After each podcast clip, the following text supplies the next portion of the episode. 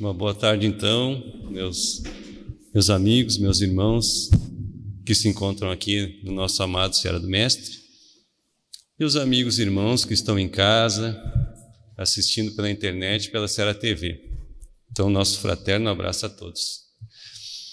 Então, o tema nos, nos proposto para o dia de hoje é No Rumo do Amanhã. Então, nós fomos ao dicionário procurar o que significa rumo e descobrimos que é o que é o percurso que leva algo a alguém a algum lugar. E o que significa amanhã? Dia seguinte ao presente ou época futura indeterminada. Então, meus amigos, no rumo da manhã também podemos entender como percurso que nos leva ao futuro indeterminado. Mas será mesmo indeterminado o nosso futuro? De quem será que depende o nosso futuro? Obviamente de cada um de nós. Sendo assim, quem não quer um futuro melhor? Todos nós. Um futuro de paz, um futuro de prosperidade.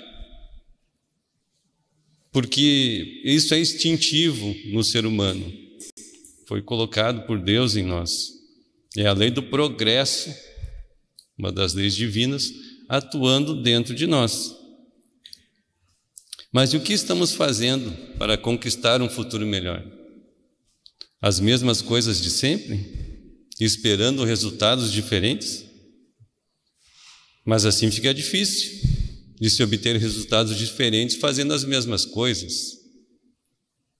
Ou seja, se queremos um futuro melhor, precisamos identificar o que está nos impedindo de chegar lá. O famoso físico Albert Einstein disse certa vez: loucura é querer resultados diferentes fazendo tudo exatamente igual. Então, a insistência que nós temos, né, muitos de nós temos, em ver de uma. É, agir de uma maneira sempre igual, querendo resultados diferentes. E sabendo disso, ainda insistimos nesse método falho. Todos nós, sem exceção, já agimos assim. Em algum momento de nossa vida, na família, nas relações interpessoais, na criação dos filhos, no trabalho, na busca da paz interior, que é né, um grande tesouro buscado por muitas pessoas.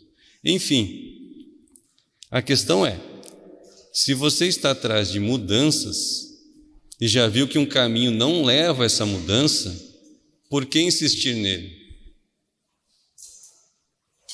Percebem como essa citação do, do Einstein é simples, mas é forte, né?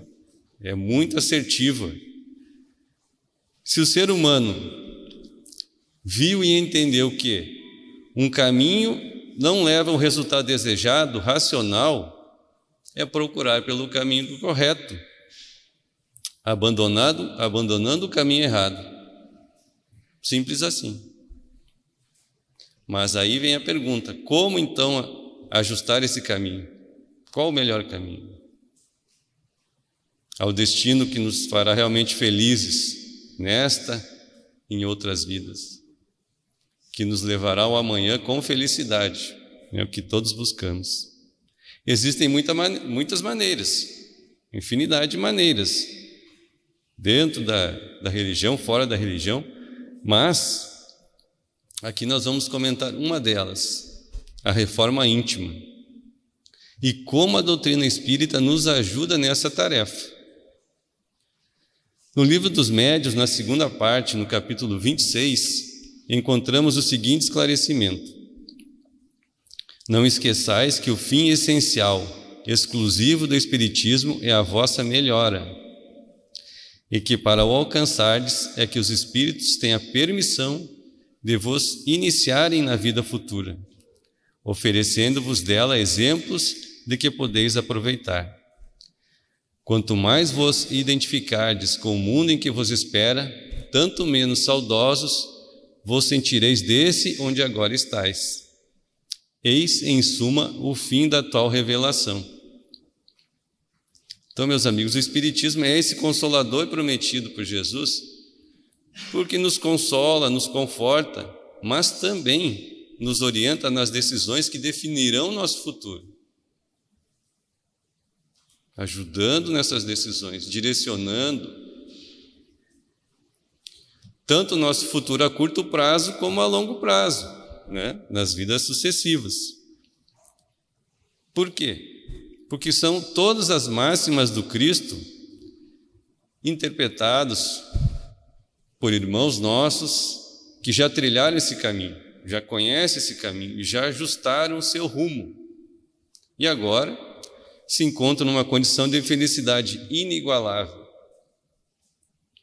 e por amor a nós, nos auxiliam em, a, nos, a nós encontrarmos o nosso rumo. No Clube do Livro deste mês, nessa obra muito bela e muito boa, Seara da Esperança, Antologia Mediúnica, o Espírito Estevão, pela psicografia de Júlio César Grande Ribeiro, nos ajuda nesse entendimento no capítulo 3 dessa bela obra que tem o mesmo título da nossa palestra, No Rumo do Amanhã.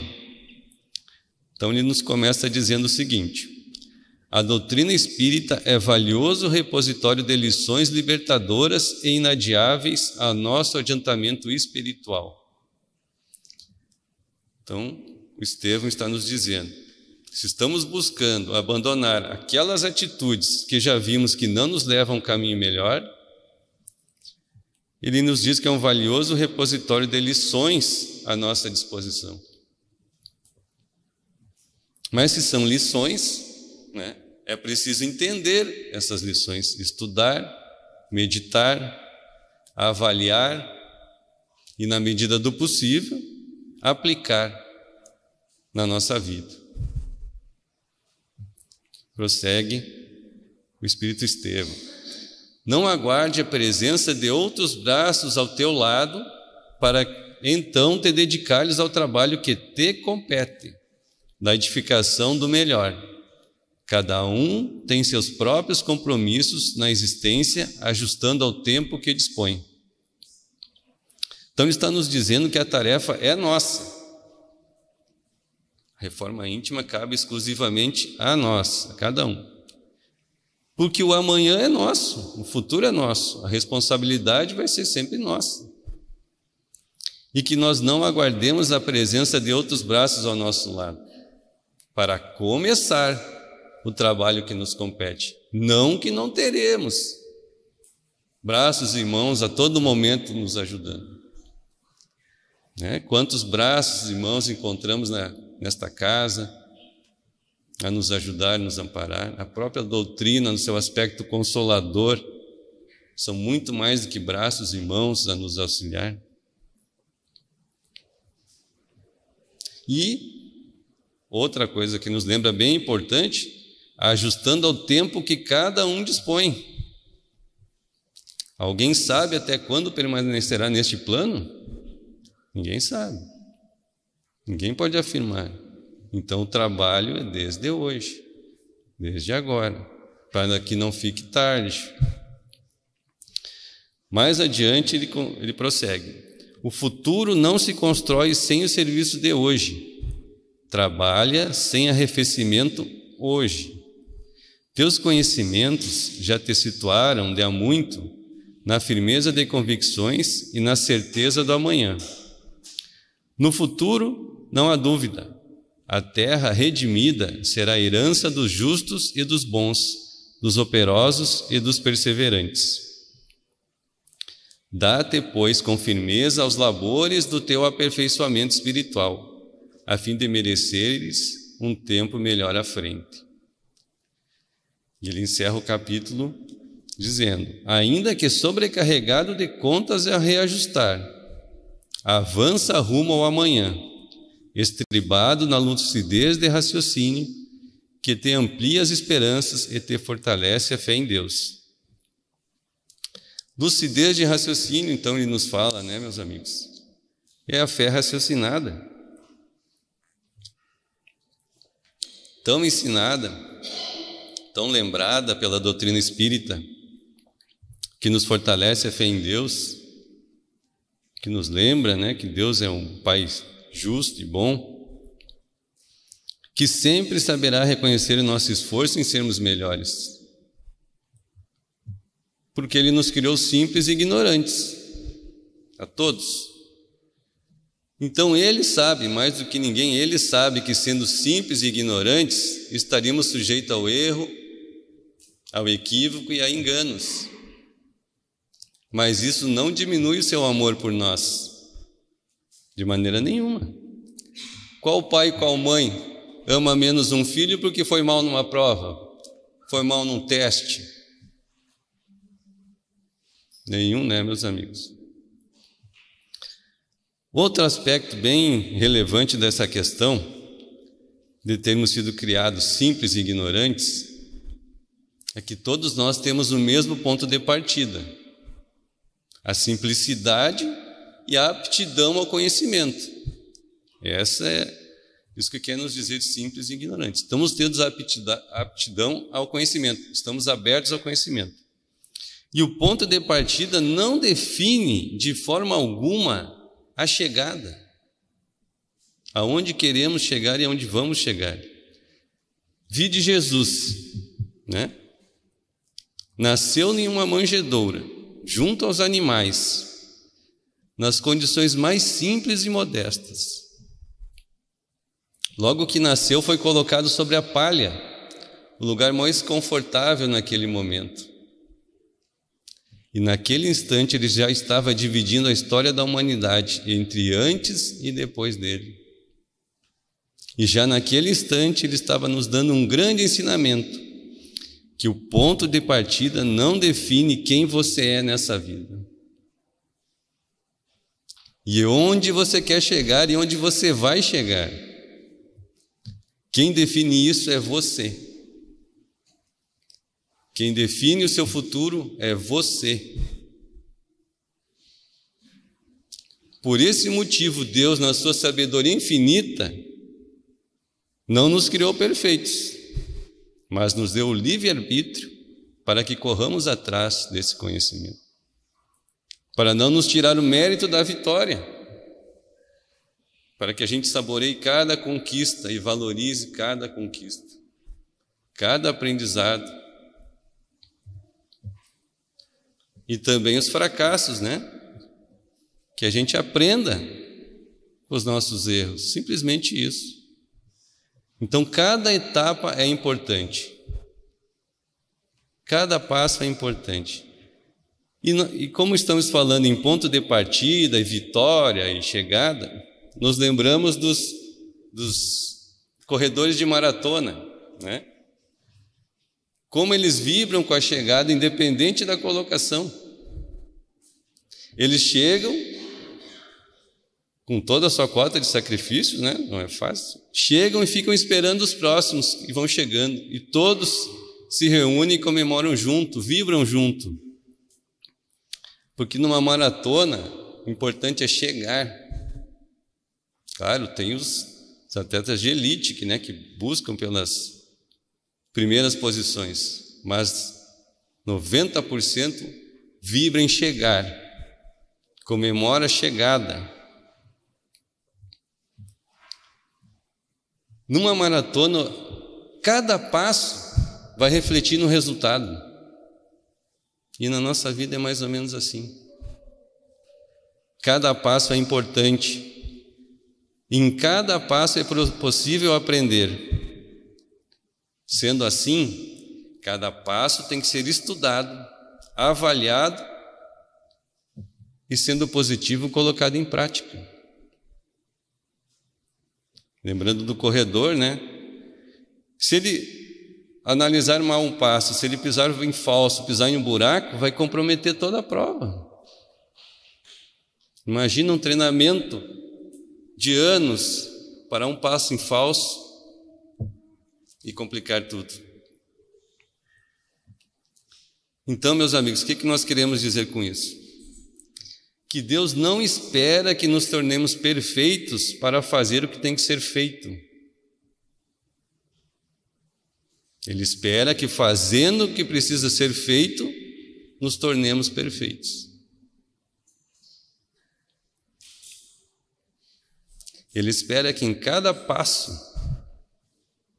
colhemos os aprendizados necessários, que nos levarão a sermos melhores, que nos levarão à felicidade que tanto queremos, um futuro melhor. Mas Ele quer sim uma coisa: o nosso esforço. O nosso esforço em sermos melhores. Vocês concordam comigo? Que tudo que é belo, tudo que é digno, tudo que é bom, exige esforço. Tudo que vale a pena tem uma cota de sacrifício.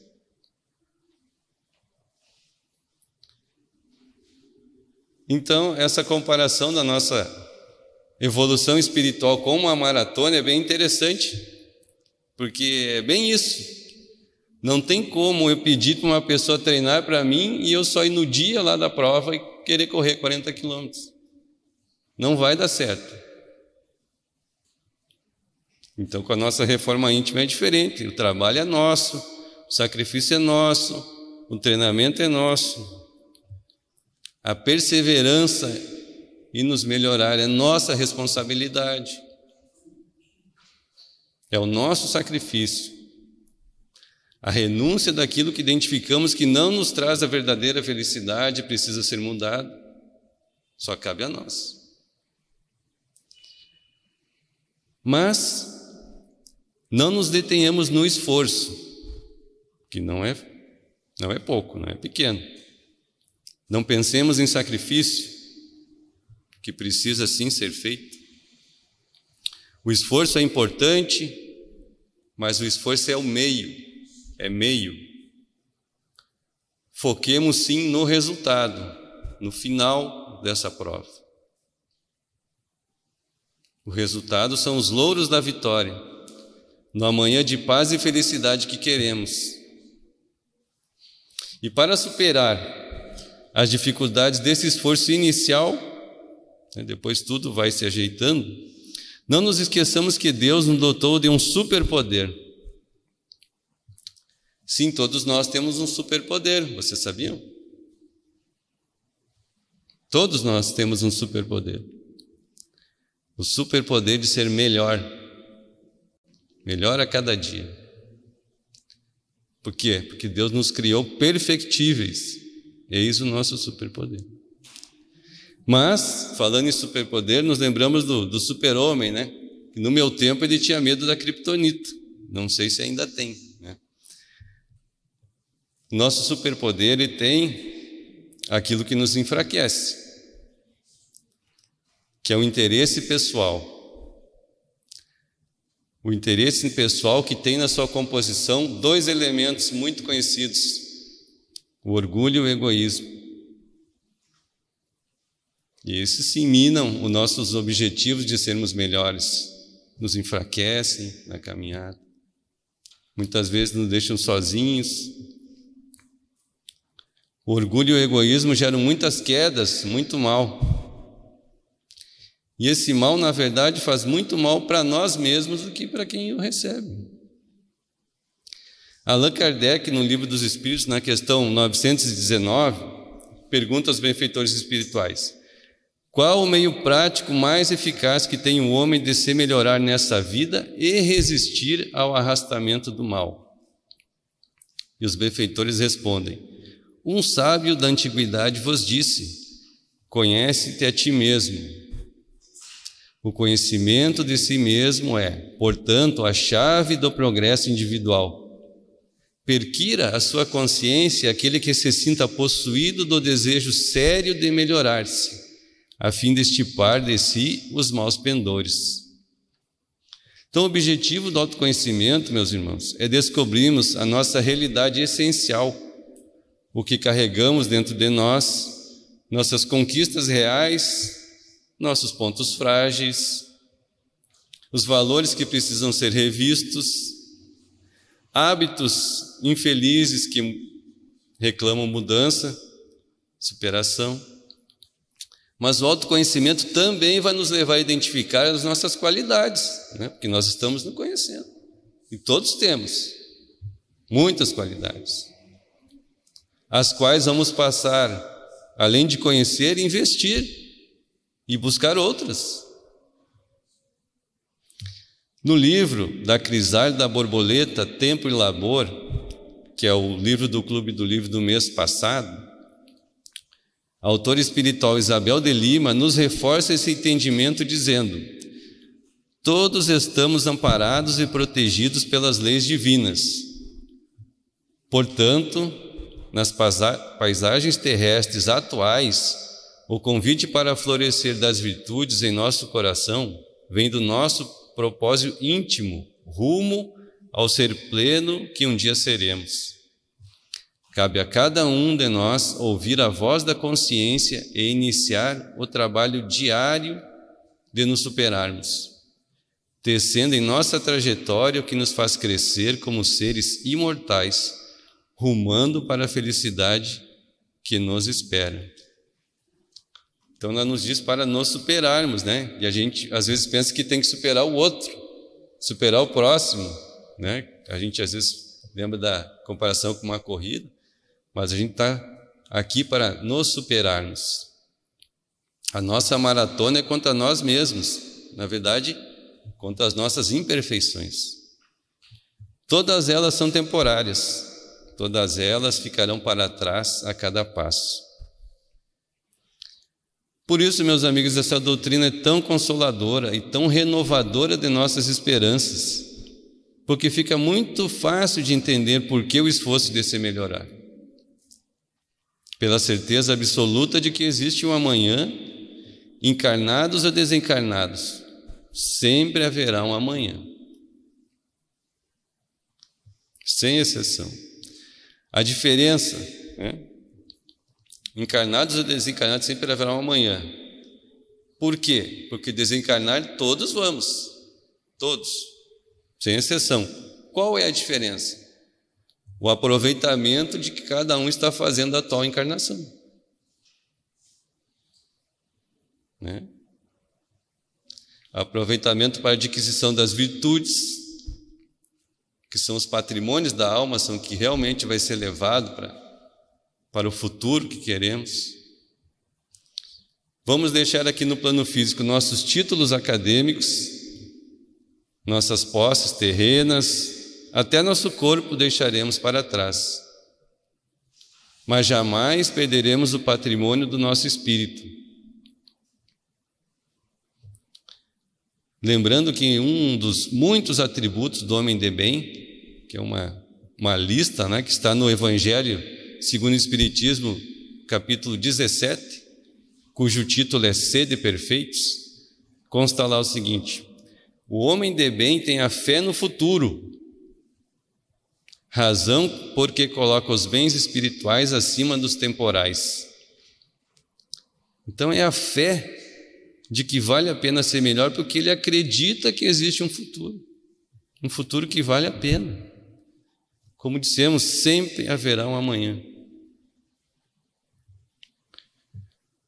No último parágrafo da obra que já citamos, é, do livro A Crisálida da Borboleta, o espírito Isabel de Lima nos deixa uma bela reflexão junto com a epístola de Paulo aos Romanos, nos seguintes termos: Se tens a exata noção do quanto necessitas aprender para evoluir, inicia hoje, sem demora esse trabalho sublime de tecer em tua alma as virtudes que te levam.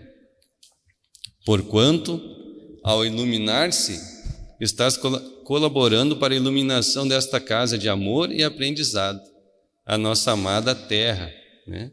que nos acolhe para essa evolução que estamos fazendo. E a epístola de Paulo nos diz o seguinte, né? Paulo escreve então na carta aos Romanos, capítulo 12, versículo 2: E não sede conformados com esse mundo, mas sede transformados pela renovação do vosso entendimento, para que experimenteis qual seja a boa, agradável e perfeita vontade de Deus.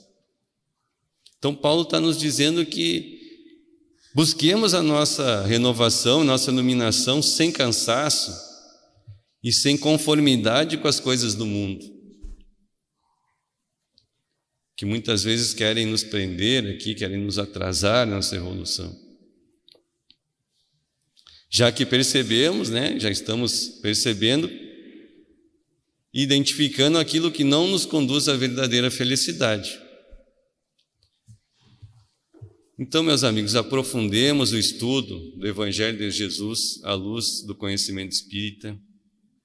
Encontremos o melhor caminho, encontraremos o melhor caminho a seguir, porque estamos, sem sombra de dúvida, permanentemente no rumo do amanhã. O futuro está sempre acontecendo.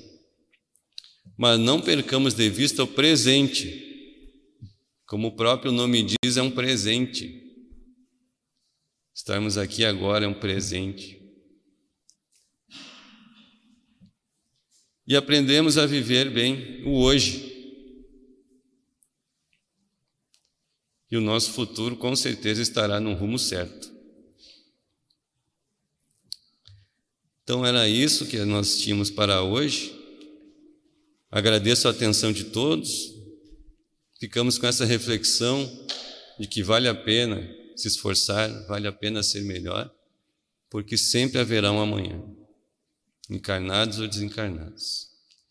Permaneçamos, meus amigos, envolvidos pelas vibrações de paz e de amor que encontramos ao estudar e principalmente viver a doutrina espírita. Muito obrigado.